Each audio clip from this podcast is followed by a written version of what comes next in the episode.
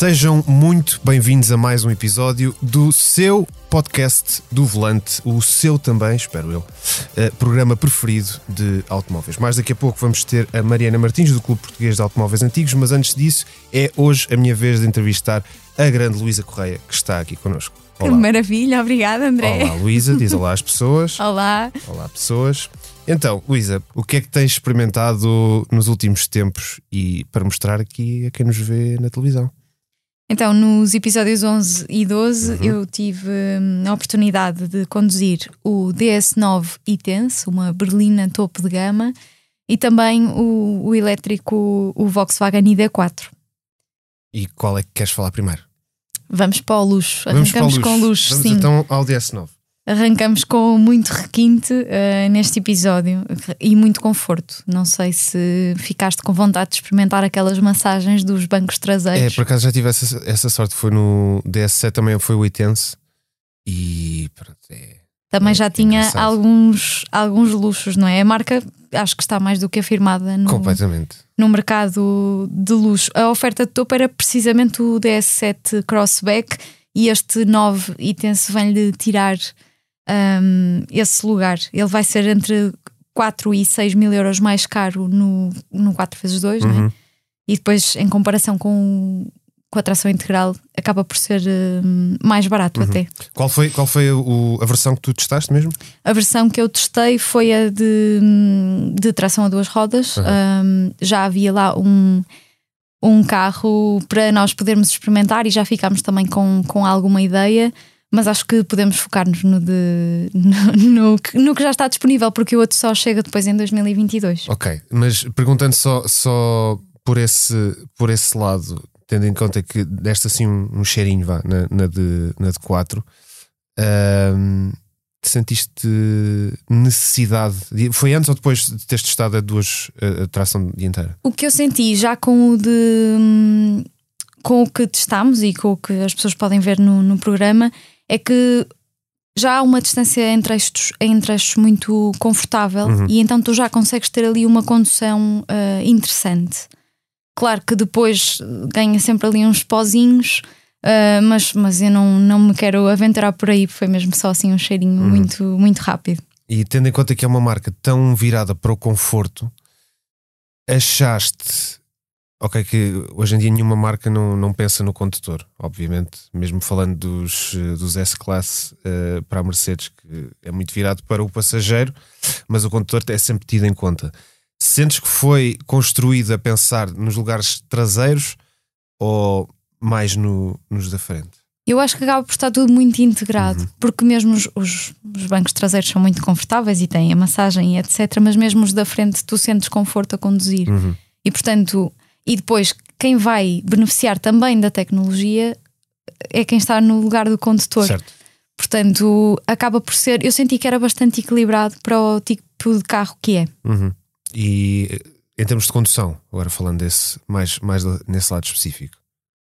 Um, eu sinto que um, é um carro grande, mas de qualquer das formas é fácil de conduzir. E uhum. eu não estou habituada a conduzir carros um, berlinas, por carros tão grandes é um bocado relativo, não é? Se tivermos num SUV, a nossa noção do comprimento do carro acaba por ser um bocadinho diferente. Uhum. Mas no, numa berlina ficas sempre com aquela sensação que estás a conduzir eh, um barco. Uhum. e, e, e, ali eu não senti dificuldade. Os bancos também são muito ajustáveis uhum. e acho que, que consegues ter uma condução muito confortável. Claro que hum, é interessante testarmos também estes carros e fugirmos um bocadinho ao nosso dia a dia, eu não me imagino com aquele carro todos os dias, isso eu tenho de, de confessar. Mas este, este DS9 Vitense também está aqui muito a pescar o olho às empresas, também por causa dos benefícios fiscais, por, pelo facto de se tratar de um híbrido. Claro. E esta questão de ser um híbrido também é muito interessante porque quase que fica esquecida. Essa parte da tecnologia quase que fica esquecida quando estás ali naquela envolvente toda em que tens todas as ajudas uhum. à condução, em que tens uh, os confortos tecnológicos uh, nos bancos traseiros, mas senti um, uma resposta muito boa do, da máquina, não é? De, a conjugação entre a caixa de velocidades, o, o motor, o arranque, a, a regeneração de bateria, Uhum. que também acaba por ser um bocadinho, um bocadinho muito importante Uhum. nos híbridos. É, é importante dizer que tu, tu testaste o DS9 num contexto de apresentação internacional, não foi? Não, não, não foi como. como Imagino que fosse uma apresentação nacional, estávamos lá só os uma nossos apresentação, pronto, colegas. uma apresentação sim. nacional, Sim, mas... mas, foi ali em Monsanto, sim. mas eh, é importante dizer que nestas, nestas coisas, nós, quando testamos o- os carros, é feito em duas circunstâncias: ou, ou nos dão o carro durante uns dias e Uhum. conseguimos eh, habituar-nos às, às características do carro de outra forma, ou então dão-nos assim em quase primeira mão e não temos qualquer tipo de, de contexto e Sim. só podemos contar ali com um, um É- tempo muito limitado, não é? Tens o tempo limitado, tens a tua expectativa em relação ao carro, não é? Claro. Isso acaba sempre por, eh, por pesar um bocadinho na forma como tu vais hum, encontrar o carro e como é que o vais viver durante aquelas duas, três, quatro, cinco horas ah, em que, que o podes conduzir. Hum, mas, eu- ou seja, eu acho que parte muito da, da expectativa que tu já tens e depois hum, tentaste te concentrar muito em viver todas as coisas e sentir tudo ao mesmo tempo. Hum, tentar ter atenção a tudo e ir depois, no nosso caso, estruturando o raciocínio para perceber como é que vamos falar daquele carro. Mas acho que ali a integração de experiências é muito interessante. Uhum. Um, desde o conforto, um, eles, eles usam uma expressão, e eu, eu coloquei na, no ensaio, que é que querem que, que, que o- que o cuidado especial eh, faz com que cada ocupante seja o maestro do seu próprio conforto. Uhum. E é um bocadinho isso. É- Um condutor está confortável a conduzir e, portanto, vai ter acesso a outras sensações que uma pessoa que está a ser transportada não vai ter. Um, mas é, é muito interessante porque eu senti esta, esta vivência de, de todos os sentidos estarem ativos Uhum. e, e, e pronto, também ali em Monsanto é um sítio sempre muito Sim, interessante nós para testar. muitas um, vezes Monsanto. sim. para testar É um Uh, as curvas, as chegadas ali a algumas rotundas que, que vão aparecendo, alguns cruzamentos, as travagens, uh, tu consegues sentir uh, o carro todo. Uhum. Não deixa. Lá está, eu até me sinto mal por isto, mas tu vais sempre comparar com a tua expectativa e vais sempre comparar com o que tu esperas do carro para o teu dia a dia. Uhum. E naquele ca- caso não é um carro, não é um carro que eu imagina- imaginaria comprar. Portanto, o, o ensaio fica um bocadinho diferente desse ponto de vista. Mas acho que é giro, é giro também termos, é, é- lá está, estas expectativas e também como jornalistas deste, deste ambiente automóvel, hum, os próprios carros tendem a, a desafiar essas, essas Uhum. expectativas e eh, acontece muitas vezes entrarmos num carro e sermos completamente desiludidos ou surpreendidos e a gestão de expectativa é uma coisa importante nesse, nesse aspecto. E neste caso, por exemplo, tu és a única apresentadora do volante que já mostrou o próprio carro verdade, pois é. Portanto, toda a gente sabe com o que é que tu lidas eh, normalmente, é em função daquilo que depois vais testar no programa. E o DS9 Verdade. é quase antagónico àquilo que tu costumas Só conduzir para, todos os para dias. explicar quem, que- quem pode estar a apanhar Já a toda a conversa. gente viu, de certeza. Já Mas toda a gente para quem viu não a viu, rubrica sim. do meu primeiro carro ah, no primeiro episódio desta temporada. Uhum. Ah, eu e o Rui Pedro Reis fomos dar uma volta no meu Toyota Yaris de 2003. Mas sim, ah, é sim, sem dúvida. Não, eu, eu digo isto porque eu, eu, tive um, um, um jazz até há muito pouco tempo, um, de, de 2003, eh, e acontecia muito isso de ter um carro desse tipo e depois ir conduzir o meu. Temos uma, uma noção mais eh, evidente daquilo que acabámos de, de testar, ou de onde vimos vir de uma coisa que se calhar teve direção, de, dire- direção assistida. Na altura era muito, ah pá, teve direção assistida. E Sim. nesta altura já ninguém fala disso, já ninguém diz isso Sim. nos, nos ensaios. Eu acho que te ajuda a teres os sentidos mais apurados Uhum. e às vezes a, eh, a- atento a coisas que, que num test drive não estás atento. Uhum. E nós não fazemos test drive, fazemos ensaios a carros, não é? Uhum. E, e temos uma, uma expectativa e uma perspectiva diferente do carro do que uma pessoa que o vai de facto comprar. Nos DS é muito interessante entrarmos por esse caminho, porque hum, o interior do- dos carros da DS são, é diferente. Muito diferente. Tu, tu chegas e tens, e, por exemplo, uma das coisas que me fez imensa confusão foi o. hum, Os botões de abertura dos vidros estão ao centro Uhum. e aquilo requer habituação. Pois. É uma das coisas que eu acho que é uma questão de. Lá está. Como eu disse, é uma questão de habituação, não é nada problemático, não quer dizer que esteja mal feito, não claro, quer dizer. Claro, claro, mas é uma das questões que começas a estar atento. Uh, em relação às expectativas, é uma das coisas que eu já, quando fiz o DS7 Crossback, uhum. foi o meu o primeiro ensaio que eu fiz um, para o volante, um, já na altura tinha sentido que uh, qualidade. Até falaste, até falaste do relógio? Do relógio, sim, sim, exatamente. Uh, é um pormenor também logo que chama a atenção quando ligamos o carro, o relógio começa a rodar e abre uhum. lentamente. É, é, um dos momentos, lá está, em que certo, tu, exato Pois porque a DS vende um bocado essa, essa experiência. É a experiência. E é interessante a, a, expressão que usaste e como uh, muitas vezes as marcas têm um departamento de marketing tão forte que conseguem encontrar a frase certa que define toda uh, a experiência, a experiência e, e, a identidade da marca, não é? Sim, essa questão de que o, o teu conforto está ao alcance, ao teu alcance uhum. e não está ao alcance, por exemplo, é uma coisa muito aprazível para quem viaja atrás, saber que pode controlar o próprio conforto e não tem de pedir à pessoa que está pois, à frente pois, pois. a conduzir para aumentar o, o ar-condicionado, baixar, etc. Uh, mas o que eu dizia, e há bocado falámos de expectativas, que é para mim a grande falha uh, da DS nesse sentido que é a qualidade da câmara traseira. Ah, pois. Já isso, na altura já do DS7, DS7 era um, Crossback um eu tinha sentido isso, porque tudo é muito luxuoso e tudo é. Um, tem um, aquele ambiente de, do savoir-faire uhum. e de repente, um, quando engatas a marcha atrás. Mas sabes que é nessas coisas que eu, que eu penso quando faço a tal pergunta se é um carro uh, desenhado, ou da ideia que foi desenhado mais a pensar nos ocupantes, uhum. sem ser no, no condutor. Porque previsivelmente é um daqueles carros que tu podes ver uh, como motorista e é alguém que, que, que é levado uhum. num DS9 perfeitamente Sim. plausível este, este cenário. E eu às vezes penso que quando as marcas cortam um pouco nesse, nesses investimentos, a Câmara acho que é daquelas coisas que. É, eu, eu, percebo perfeitamente o que estás a dizer e uhum. concordo, uhum. mas aqui eu não, não entendo o porquê ainda e não sei se é corte de investimento, porque eu até digo isso, com as ajudas todas à condução e para o estacionamento, tens, tens imensas, imensos sensores, uhum. há uma série de coisas que te podem ajudar a estacionar que não necessariamente a câmara. Como é que de repente tu deparas-te com aquilo? Pois. Uh, e é de facto ficas com uma imagem muito, muito, muito pixelizada, neste caso, tanto a traseira como a da frente.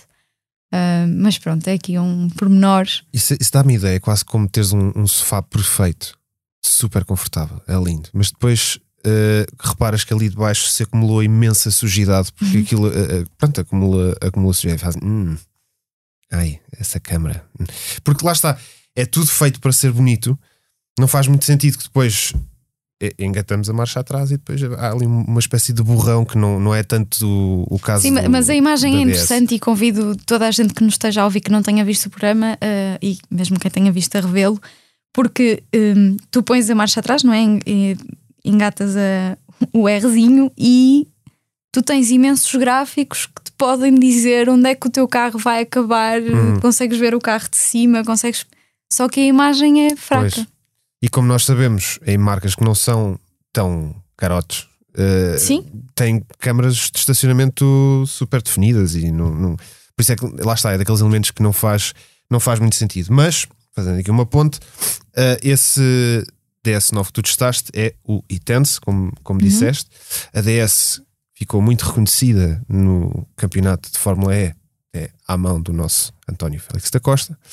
Uh, passando aqui para o mundo dos elétricos totais. Sim. A BS, só por, por teres falado nisso, eles, eles dizem que usaram muito o conhecimento adquirido uhum. da Fórmula E, que é sempre uma referência interessante quando vamos às apresentações e começamos a pensar como é que as equipas uhum. uh, estão a desenvolver os carros e, e, a quantidade de dados que, que podem ser uh, um, cruzados, cruzados uhum. e transferidos de uns departamentos para outros, uh, para mim é sempre uma, um lado interessante, até porque somos ambos uh, fãs de, desse, sim, sim, sim, desses desportos. Passando rapidamente para o teu segundo cliente nestes dois programas, que também é um, um nome cada vez mais associado a este, este mundo dos elétricos, o ID, neste caso o ID4 da, da Volkswagen. Que tal foi a experiência? Eu, eu estava muito curiosa. Um, a minha hum, ideia com o ID3, não é? Já tinha criado muito, muito, muito burburinho, mesmo dentro do próprio grupo. Um, criou esse, esse burburinho e, e, eu, mas eu não tinha tido a oportunidade de, de o conduzir. E quando entrei, por acaso é a história interessante, porque o Luís deixou-nos, o nosso produtor, deixou-nos o carro aqui perto. Um, e eu, quando fui lá buscá-lo, ele entregou uma chave. Quando eu entrei, já era de noite. Uhum.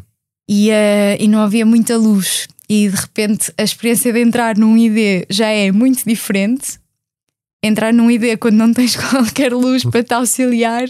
Um, tu vais encontrar o seletor de marcha atrás do, do volante, não vais precisar de acionar o botão da ignição. Uhum. Logo aí foi uma experiência muito silenciosa, mas, mas acabou por ser bastante intuitivo. Um, primeiro há tido... aquela estranheza, tu sentas-te, há aquela estranheza, uhum. mas depois rapidamente o carro já está ligado porque tu entras, não tens de carregar na ignição. Uhum. Ah, espera, já está ok, então engatamos agora a marcha atrás e saímos uh, daqui. Sentes que tiveste que mudar um bocadinho o chip, mesmo tendo em conta que é um. Olha, um por acaso, uh, sinto que tive de mudar mais o chip para conduzir um DS. Em comparação, fazendo aqui. Não é essa, é essa questão do, dos botões, do sítio onde estão as coisas. Ah, okay, okay, okay. É muito mais. Uh, Chocou-me muito mais do que quando entrei no, no ID, apesar de haver logo mas no, mas muitas no, diferenças. No DS, tendo em conta também uh, a experiência no DS7, também era o Intense, já é uma, uma espécie de design de marca, não é? Que, que Sim. É, é nesse, o que eu é sinto local. da Volkswagen é que também está aqui a ter o seu caminho com os okay. IDs, que está aqui também a estabelecer uma, uma identidade uh, com, com os ID, aliás, uhum. dizendo ID. Um, mas sim, olha, eu gostei muito da, da experiência. Uh, claro que os elétricos serão uh, sempre os campeões dos semáforos. Uh, tu arrancas muito facilmente. Uh, ao final de algum tempo, tu começas a sentir o carro a trabalhar muito bem e começas a ter vontade, aquela, aquela vontadinha, sabes, que te dá, tipo, hum, olha que isto é capaz de ser giro. E começas a experimentar a entrada nas curvas. É também um carro muito grande, que era uma coisa que eu não tinha hum, noção. Uhum. Hum, não sei ele, tem, ele, ele parece maior. Aliás, ele, eh, eu, eu vi o parado em andamento, é, é, é, daqueles carros que parece muito maior parado. É isso, é Sim. é isso. Eu quando fiquei parado ao lado do carro, senti que ele era enorme. Uhum. Uh, a conduzi-lo, acabas por não, não sentir muito isso. Uh, o que é ótimo. Eu acho que, que é, é, e é muito fácil tu chegares à posição de condução uh, mais confortável. Uhum já é um SUV, portanto já estás um bocadinho mais alta, mas depois o banco também é super regulável, é muito intuitivo. Pronto, batemos um bocadinho naquela tecla do para tu evoluires na tecnologia e quereres pôr um interior muito tecnológico, tu não precisas de abolir os botões físicos. Uhum. Mas eu não sei se as marcas. A Volkswagen nisso é quase a luta contra os botões físicos. E ali até no volante tu tens. Sim, uh, a áptica a funcionar, não é? O, o que foi bom foi tu já tens um feedbackzinho, não é? Os sim, botões sim, já sim. tremem um bocadinho. Nisso, a Audi era do grupo, eu sentia que a Audi era, era muito boa. Uhum. Continua um, a ser, ainda continua a usar muito os botões físicos até na climatização. Ali já comecei a sentir que tu, tu tens um feedbackzinho do botão, um som. Nós até eu até desafiei o, o Pedro Ferreira, que é o, o, o nosso repórter de imagem, que eu estava a tentar carregar e para só ouvir o som.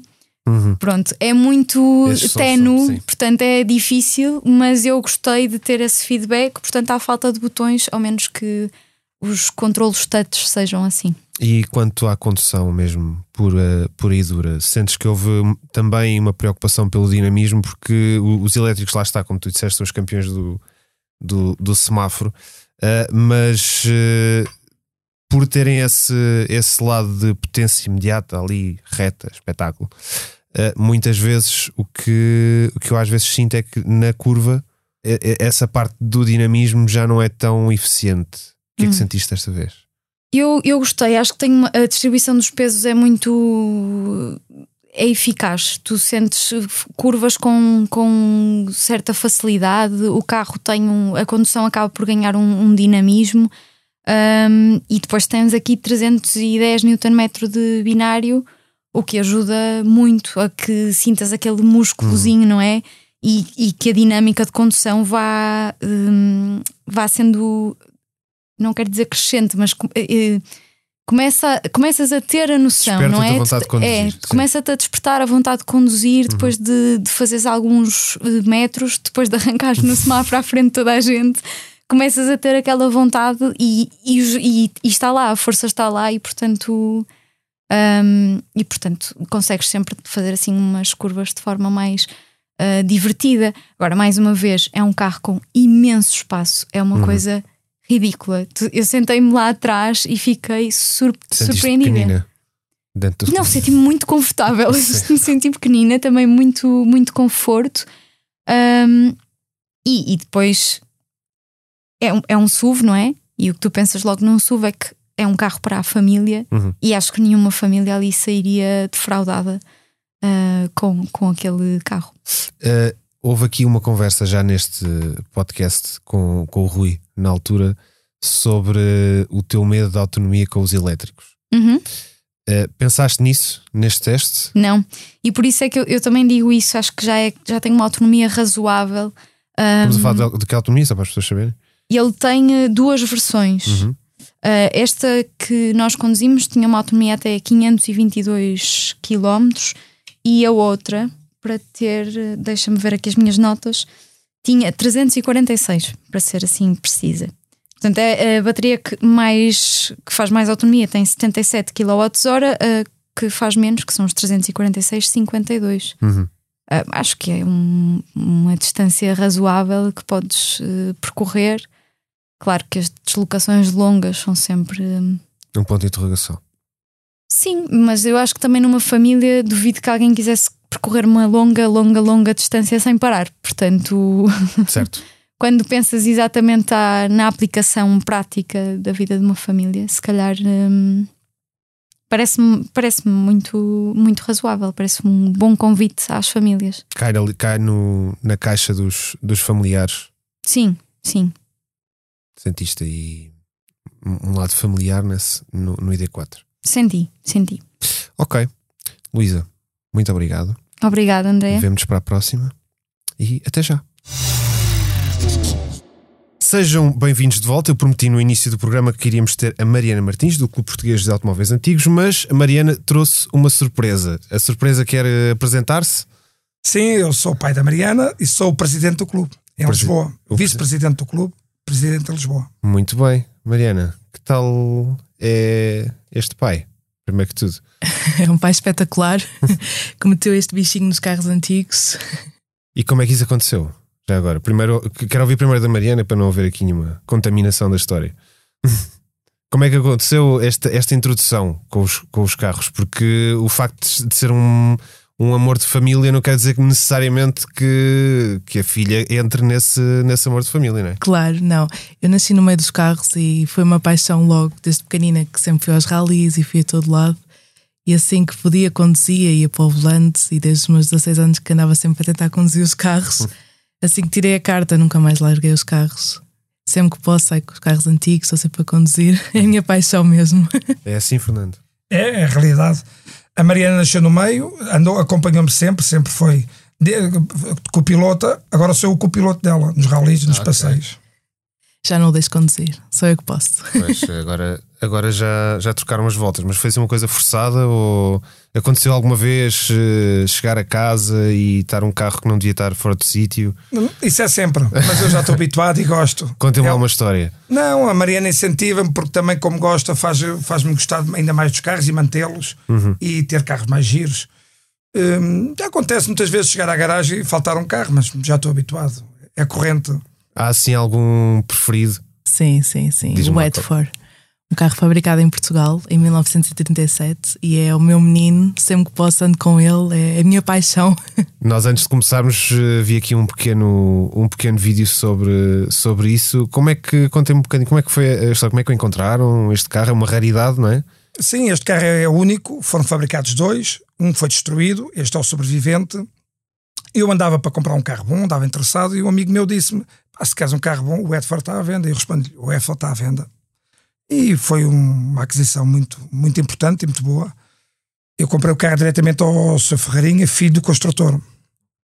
E o que é que faz deste carro especial? Tipo, porque não tem um nome português e, e, e, se calhar para, para quem tem aquele preconceito de o que é que é uma coisa feita em Portugal ou não, infelizmente os carros não é, não, não, não é uma indústria que se relacione imediatamente com, com Portugal.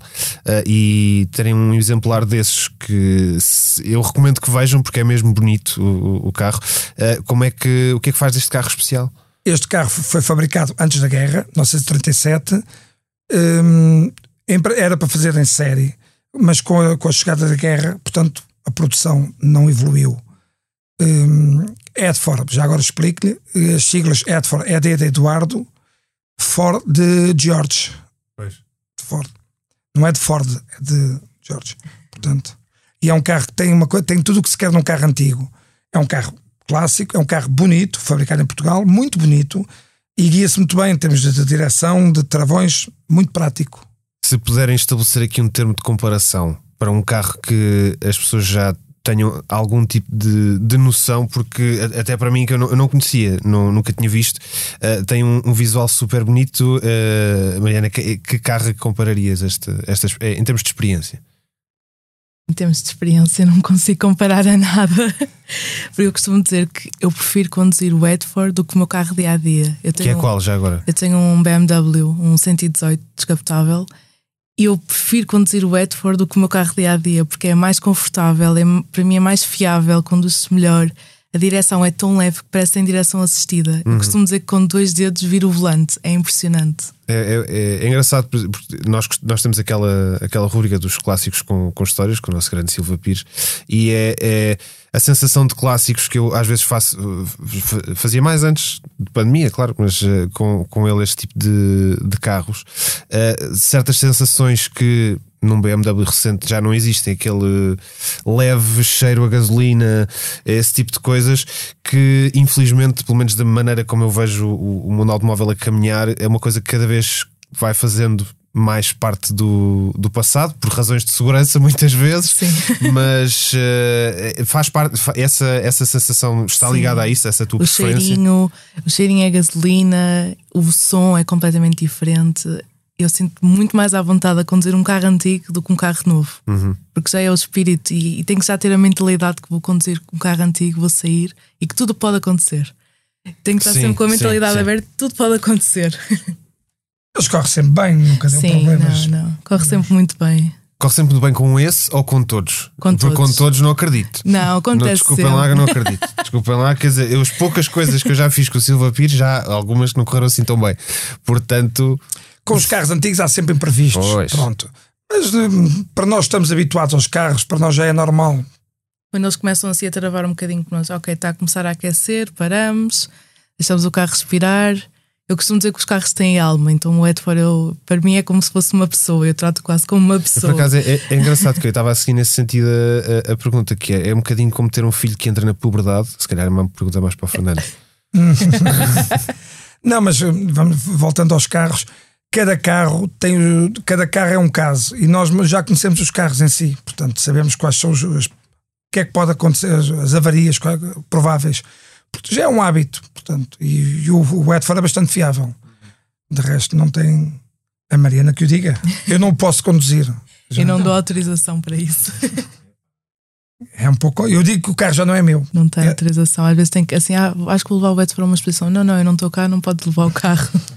É quase, é quase. Muito bem, uh, uh, pegando um bocadinho nessa, nessa, nessa onda então, não, não indo tanto para esse exemplo que já, já percebi que é tão próximo do, do coração, uh, que outro tipo de carros é que, é que vocês têm assim, tipo, vem logo à cabeça? eu gosto de carros esquisitos e únicos. Nós agora temos um carro muito giro, um carro que tem muita história em Portugal, que é um Denzel.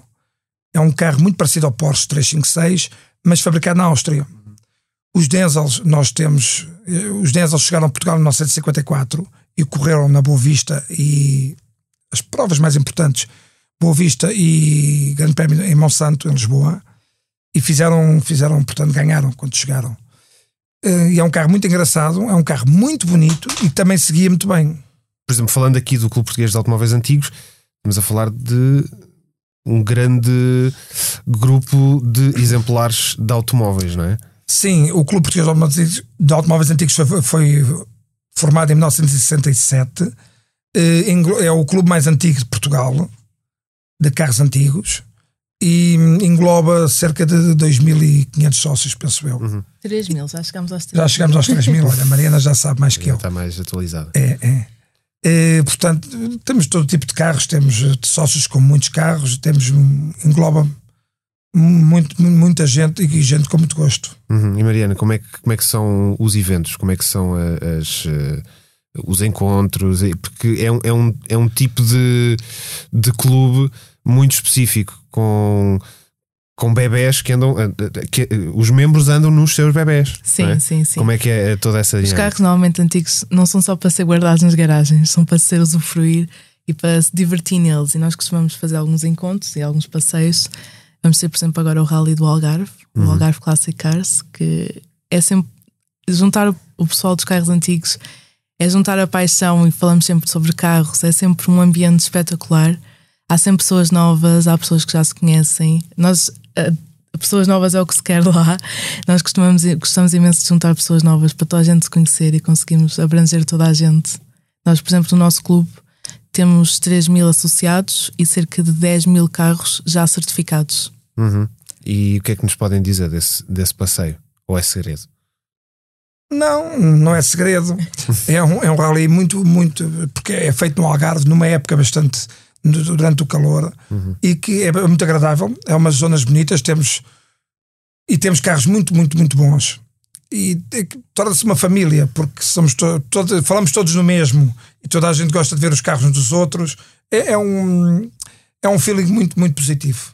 Quem vai a primeira vez, eu costumo dizer para não ir, porque depois torna-se uma doença. Quer ir sempre e acompanhar sempre, porque há, há um, há um- É uma coisa inexplicável. Portanto, é um sentimento que a gente tem, em, em- em- arranja amigos, conhece toda a gente.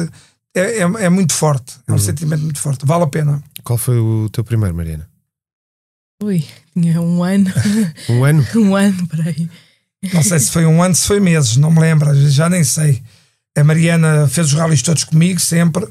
Eh, eu deixo de fazer- deixei de fazer rallies quase porque ela é que guia e eu vou de copiloto.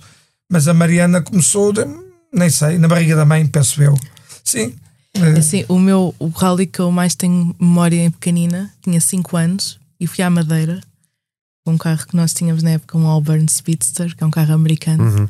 E eu tinha 5 anos e lembro-me de tudo, tudo. De irmos no barco com o carro, de andarmos nas montanhas. Foi. É memórias que ficam para uma vida. Pois, isso era a minha pergunta seguinte: que, o- o- os, os carros preferidos desses, eh, desses passeios, porque lá está, como são experiências tão sensoriais. Não é? como, como falávamos que, eh, por exemplo, ai- ainda agora estamos a falar com, com a, com a Luísa sobre os, os DS, neste caso o DS9 e, Tense, um, que é um carro pensado para conforto, e, e- e o conforto sempre foi aquele tema que nos carros, principalmente nos carros de luxo, é completamente fundamental. O que muitas vezes, se calhar, não acontece porque eh, tenta-se juntar eh, o, o conforto com o lado de pista, com alguns, com alguns carros. Vocês tentam pensar nessa, nessa dinâmica quando escolhem um carro para um, para um passeio? Eh, sim, isso é sempre posto. Nós temos um grupo de três ou quatro carros em casa que usamos, cada prova usamos um tipo de carro. Portanto, no, como a prova é no Algarve, vamos, temos de dar um carro que vá rolar até o Algarve e venha a rolar. Não pode ser um carro muito antigo e, e nem muito moderno também, mas tem que ser um carro. E para uma prova no Algarve, portanto, tem que ser um carro descapotável e tem que ser um carro que, que vá andar. Neste caso, vamos levar um, vai perguntar a seguir, um BMW 2002 Bauer. Ok. É um 2002 raríssimo, descapotável. Porque, porque esse foi uma escolha conjunta. já, percebi que, já percebi que sim. É assim, eu tinha outras opções que preferia levar. E porquê é que escolheste esta? Não, porque é mais confortável, é descapotável de Algarve e é um carro que eu adoro conduzir. E não é muito para acelerar, é para ir mais nas calmas. Ah, isso já foi influência do pai. Não, e é um quatro lugares, porque o Rodrigo também vai connosco, irmão Que é da o Mariana, Rodrigo? Ah, ok. meu filho. E para irmos os, os três no mesmo carro, tem que ser um carro de quatro lugares. Uhum. Porque a Mariana, por, por opção dela, queria levar o Denzel, por engraçado. O, mas o Denzel é um carro muito fiável, anda muito bem, muito bonito, mas é dois lugares só.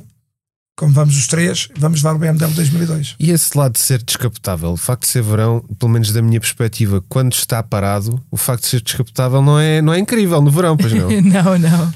Dá muitos caldeões. É pensar que, que o carro vai estar sempre a andar. Sim, porque sim, se não tiver é penoso. Sim, nós fazemos muitos quilómetros normalmente nestes rallies e parar no, quase nunca. Pois. É sempre a rolar. Isso é uma realidade, mas atenção que os carros fechados antigos não têm ar-condicionado. Pois, eu sei. Sim. E são todos normalmente. Por isso é que são- tem que ser aqui um meio termo super Pois. delicado. É que. E depois nós assamos lá dentro com o calor. E normalmente eles são de- quase todos em pele, os antigos, e não dá. Fechado não dá mesmo. Uhum. E eh, Mariana, sei, sei porque é, é evidente pelo teu Instagram, quem não conhece é Nana Cargirl, Sim, eh, que fazes outro tipo de passeios em que aí já há ar-condicionado. Sim, sim. Que tipo sim. de carros é que estamos a falar? Eu assim de repente estou a ver aqui um Pagani Zonda, Ah, sim. por exemplo, assim de repente. Eu tenho e uma o paixão. caption é, é a segunda vez aqui, nunca desilude, a minha marca preferida, Exatamente. o meu carro preferido. Pronto, eu não gosto só de clássicos, também Pois. gosto de super carros. E uma das, um dos meus grandes hobbies é viajar, mas é viagens, eu só viajo por carros. E uma das dos meus grandes hobbies é ir à Itália e visitar as fábricas. Já não fui uma, já fui duas, já estou a Quais, quais? na terceira vez. Costumo alugar um carro em Bolonha e vou visitar a fábrica da Pagani, Ferrari e Lamborghini. E é o meu hobby favorito, sempre que posso, estou em Itália. Qual é que é a preferida? É Pagani. Porquê? Pagani é a minha, minha perdição. A aerodinâmica, os desenhos dos carros, os próprios motores de AMG. Uhum. Eu fascino-me completamente. Ser uma empresa tão familiar, tão pequena e que constrói o tipo de carros que são, para mim é incrível, porque faz-me lembrar um bocadinho os carros antigos, porque nas épocas eram famílias pequenas que faziam os carros. E a Pagani é como se fosse uma espécie de carro antigo, espírito, mas novo. É uma marca unicórnio. Exato. É, o- este carro, por exemplo, o, o, o Zonda foi um foi ainda é uma referência agora agora já já é outro nível e, e eu posso dizer que é daqueles carros que quando vi eh, as primeiras linhas tem que se ver tem que se parar um bocadinho o dia e perceber um bocado estou a falar do Waira Sim. Uh, que essa hum, preocupação com, com a aerodinâmica, tu, tu já agora que foste, foste à fábrica, o que, é que, o que é que nos podes dizer que viste também dessa preocupação que existe no, no- nos detalhes? Eu recordo, por exemplo, na manete de mudanças ser o mecanismo estar eh, descoberto, uma marca como a Pagani não teria que fazer isso, são tudo escolhas muito, muito, precisas, pensadas. é? Sim, sim, sim. Eles preocupam-se bastante com os detalhes e com os materiais em si, os carbonos. Por exemplo, dentro da fábrica, a fábrica não é bem a fábrica, porque eles compram muitas peças exteriores, mas a- a- é principalmente a parte, por exemplo, dos carbonos. Os carbonos são os que fazem todos dentro da fábrica. A linha de montagem são 10 pessoas, familiares quase, a montar os carros, tanto que eles só fazem cerca de 3 ou 4 por mês. Uhum. Eles têm um grande, grande atenção aos detalhes. Eu acho incrível. Como é que nos tempos de hoje que as fábricas são tão automáticas, há uma marca que ainda faz as coisas à mão e com tanto detalhe. Tu, nesse, nesse campo do, do à mão, eh, por onde é que andaste na fábrica? Por onde é que deixaram andar na fábrica? É assim, nas as tours das fábricas pode-se entrar lá dentro, eles fazem-nos uma tour guiada e mostram-nos tudo. Nós vemos as pessoas a montar os carros, vemos o fabrico do- dos carbonos, vemos tudo o que se pode ver, eles mostram-nos tudo. Vemos os carros que já estão prontos a serem entregues aos clientes, vemos os carros a serem a fazer o detalhe, a ver as, as partes finais, pode-se ver tudo. Eu acho que é para quem gosta de carros é uma experiência incrível. Uhum. Des- Destacando, destacando dessas três que falaste eh, em Itália, a Lamborghini e a, Ferrari, eh, isto são coisas organizadas, eh, eh, é possível visitar, eh, visitar as fábricas, eh, sendo que são duas marcas historicamente concorrentes, onde é que notaste diferenças? É Assim, eu na Ferrari mesmo não se pode entrar na fábrica, só mesmo com convite eu não consegui. Ah, Não consegui, fui só à fábrica mesmo da Lamborghini. Fui só aos museus da Maranello e de Modena, eh, da Ferrari. Da Lamborghini, eu consegui uma tour especial por causa da Lamborghini de Portugal. E fui visitar mesmo, por exemplo, a fábrica do URSS, que eles tinham acabado de fabricar o, o armazém do URSS. Uhum. E é incrível porque já é tudo tão automático. Eles têm robôs a transportar peças pequeninas como se fossem pessoas de um lado para o outro. E depois é o contrário da Pagani, porque é incrível tudo o mecanismo em termos de robôs e tudo, porque já não é nada feito à mão, já praticamente não tem pessoas. E é, o, é um contraste absurdo. Porque por um lado temos uma marca que fabrica tudo à mão e por outro lado uma que só tem robôs.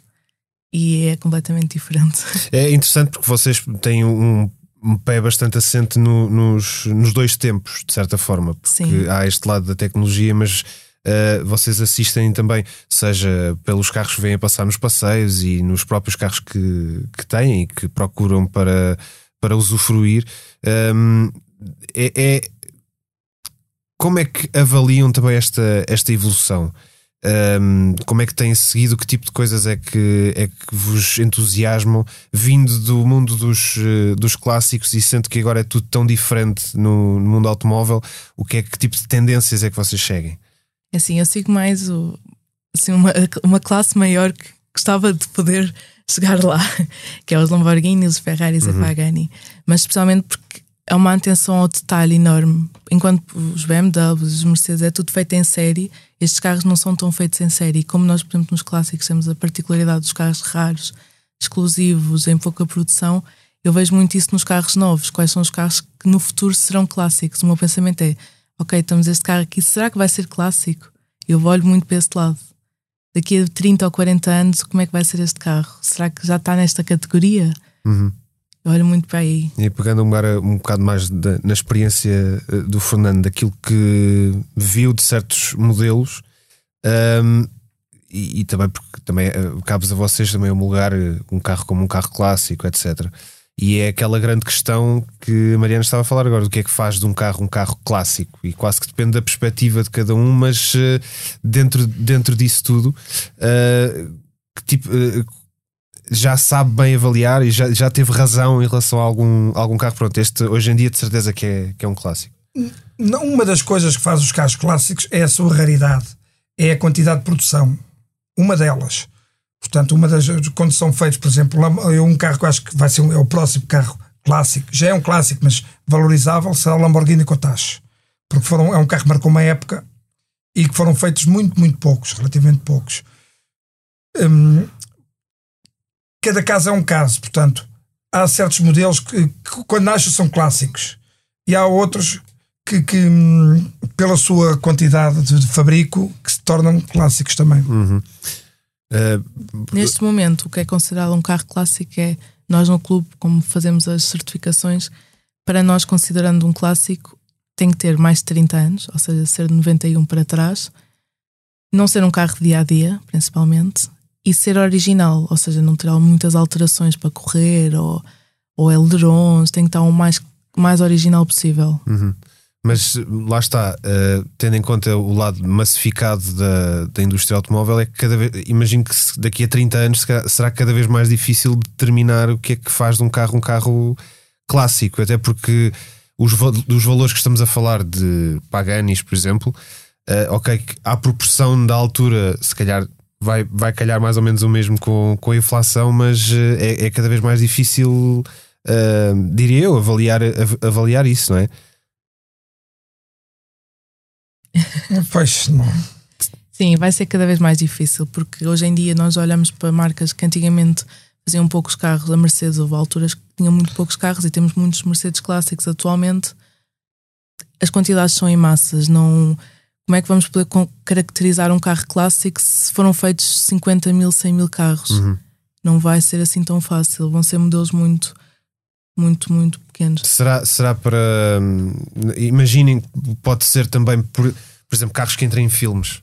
Ou seja, podem ser massificados, mas uma certa, uma certa ocorrência pode determinar que Sim, aquele carro. Que marquem uma época. Isso, isso aconteceu muito. Eu, os carros americanos, eh, as pessoas em Portugal, eu falo aqui para o nosso caso, gostam muito dos carros americanos por aquilo que vem nos filmes. O famoso Mustang, os Challengers, e, todos aqueles do, do, do, dos Três Duques, aqueles carros americanos grandes, toda a gente tem uma memória que viu nos filmes. Os americanos usam isso muito. Usam os carros deles próprios nos filmes para mostrar, e, e, o, e nós, por exemplo, as Harleys nos filmes americanos, e isso me marcou muito, por exemplo, como deu, uhum. marca muito, e as nossas gerações eh, para trás apanharam muito isso. Uhum. E penso também no futuro poderá ser uma influência. Pois, Mas uh, agora, agora as marcas usam um, bocado o, o retro para, para, para, por exemplo, nos carros elétricos que estão, que estão a surgir. Em alguns programas falámos do novo Opel Manta, do novo Renault 5, por exemplo, que pegam em carros, por exemplo, o, o mesmo Renault 5, se calhar quando saiu não, não tinham essa, essa, esse instinto. Se calhar era preciso que algo acontecesse para determinar, ok, isto vai ser um clássico, de certeza. Fizeram uma nova 4L, fizeram uhum. um Meri também na Citroën. É para tentar que o nome chame mais a atenção. É, um, é uma estratégia de marketing, penso eu. Pois, mas eh, se calhar para, o universo dos clássicos, para se manter eh, atualizado, se calhar é preciso fazer isso, porque senão chega ali um ponto que não há mais clássicos. Consegue imaginar o mundo? Sei, só com os hum. clássicos que existem até aquele não, momento. Não, não imagino, porque se isto entrar na era dos elétricos. Pois é, isso que eu, é, a minha, é a minha pergunta a seguir: que, que elétrica é que imaginam que pode ser um clássico? Não imagino. Pois. Será é por serem dos primeiros, por exemplo, o ID3, houve, houve aqui muito burburinho à volta do ID3 e imagino-se que, que, se vai continuar a fazer durante, durante algum tempo. Mas os primeiros modelos, sim. Eu dou muito o exemplo, por exemplo, do Audi TT. Uhum. Um, os primeiros Audi TTs, a primeira série, na minha opinião, vai se tornar um clássico. Foi os primeiros Audi TTs e é. E o será, os, nos, nos, nos, nos elétricos, será as primeiras séries deverão ser clássicos, mas uhum. daqui a uns 50 anos. Ou então modelos que demorou algum tempo até, até haver um novo modelo. Pensar no Supra, Sim. por exemplo, o S2000 nunca teve um, um um modelo mais recente, por exemplo. Não, nunca foi atualizado. Nunca foi atualizado. Não. É, achei que o Fernando ia emitir a opinião. Não, não, não, eu estou fora de jogo porque eu, eu, eu, até aos clássicos. A partir daí a Mariana fala porque. Sim, não, não mas não considera estes carros, por exemplo, não, não, não lhe despertam. Não, não, não, não. Eu vou até, eu gosto dos carros até aos anos 50, que é o, a minha perdição, máximo 54, 55 a partir daí já não me desperta muito. Já são muitos anos, eu nasci nos carros, já passou muito carro na mão, gosto muito de conduzir, mas não, não ligo já muito aos, aos mais modernos. Então, assim, só em jeito de provocação, o seu carro dia a dia é um clássico? Não, não, é um, ah. um carro novo. E? Mas é apenas, é apenas um carro de trabalho. É um carro de trabalho, porque gosto de me sentir confortável, mas por ser um carro de trabalho e de deslocação, porque só pudesse andar de clássico. Mas, por exemplo, no, mesmo nesses, nesses clássicos há, algum. Já sabemos o que é que a Mariana gosta. Uh, e o que é que, que, é que, que, é que desperta em si, por exemplo, é para tem que ter este carro? É só por ser raro? Uh, sim, eu gosto de carros que eu, como nasci dentro dos carros e conheço digo 90% do mercado nacional dos carros, conheço os carros todos e ao longe uh, identifico pela cor do carro quase o dono. eu gosto de carros raros e há carros que eu gostava de ter, há, há três ou quatro carros que, que circulam que eu gostava de ter. Por exemplo? Não lhe posso dizer. Ah, é segredo de é Estado. É segredo. Eu tenho a Mariana, pode dizer? O segredo é a alma do negócio. não, ela, sabe, ela própria sabe que não pode falar nisso. Não, é complicado. Mas temos sempre, eu agora comprei um carro que é uma surpresa. Um, nem posso dizer mais adiantada. Um, Isto não pode ser assim, não pode Estou a restaurar agora. Para não revelar coisas. Muito estragado, mas é uma surpresa muito grande. É um carro, uma surpresa.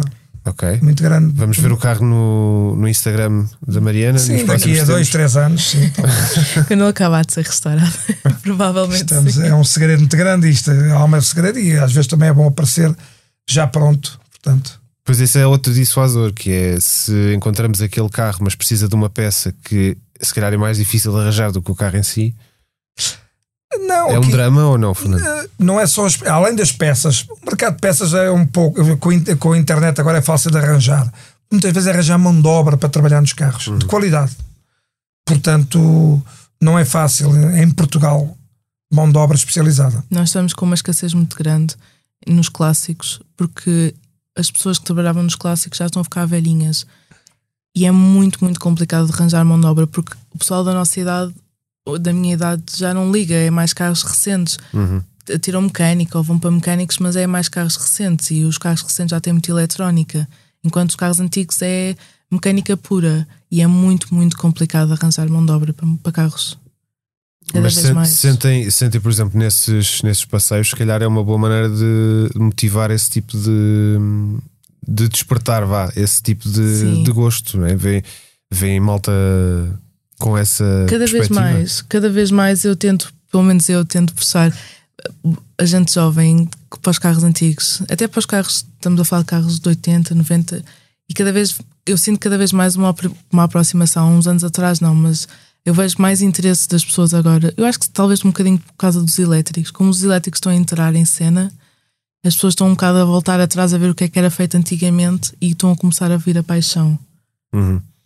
Sim, muitas vezes uh, este, este debate dos elétricos é dos que mais domina uh, a indústria automóvel nos últimos, nos últimos anos. Por várias razões, obviamente, uh, mas para mim, e eu pego, pego numa expressão do, de um grande amigo que, que, que diz ser privilegiado, de sentir-se privilegiado por ter nascido numa altura em que esta tecnologia não existia e conseguimos ver mesmo uma, uma evolução incrível nos últimos, uh, nos últimos 50 anos. Só que houve coisas que ficaram pelo caminho. Uh, os sons, por exemplo, já falámos dos, dos cheiros. cheiros. Uh, certas sensações, por exemplo, é que às vezes eu, eu, ligo isso a certas memórias também. Ver o nível do óleo. Ver o nível do óleo, uh, se bem que convém ainda hoje verem o nível do óleo. Se, se não viram no último mês, vejam. Uh, mas eu, eu, compreendo que se perca qualquer coisa, porque lá está aquilo que me despertou o, o amor pelos carros não foi aquilo que o mercado está a trazer de novidades hoje, hoje em dia. Se bem que há coisas muito engraçadas uh, a aparecer, mas aquela coisa mais visceral, mais sensorial, um, sentem que. Perde-se bastante, cada vez mais. Uhum.